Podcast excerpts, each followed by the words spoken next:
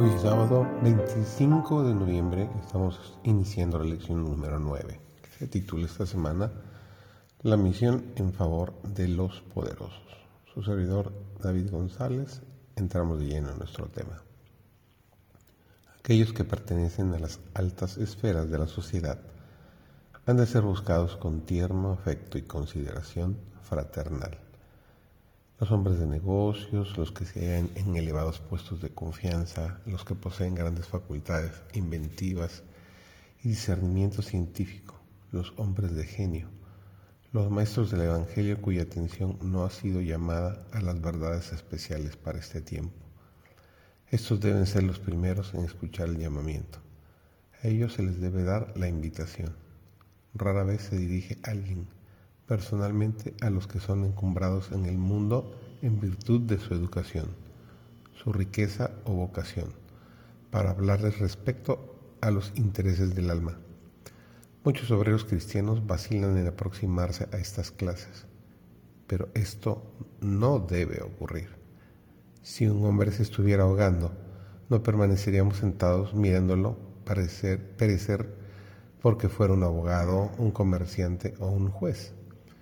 Si viésemos algunas personas a punto de lanzarse a un precipicio, no vacilaríamos en instarlas a volver atrás, cualquiera fuera su posición u ocupación.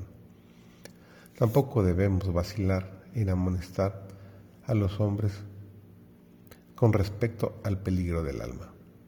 Hay muchos a quienes Dios desea poner en relación con su iglesia. Las simpatías de estos hombres están por el pueblo del Señor pero los lazos que los unen con el mundo los tienen fuertemente sujetos.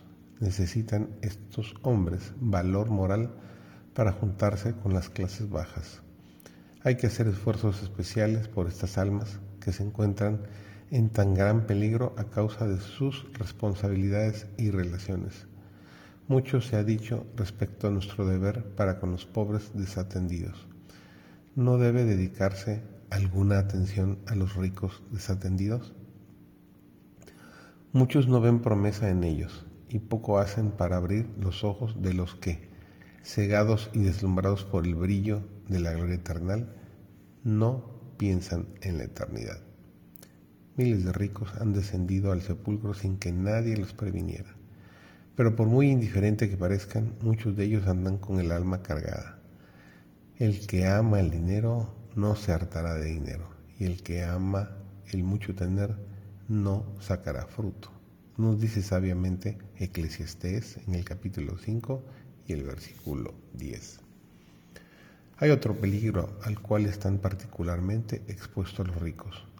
Muchos que gozan de prosperidad en el mundo y que nunca se dejaron arrastrar por los vicios ordinarios se encaminan a la ruina por el amor de las riquezas.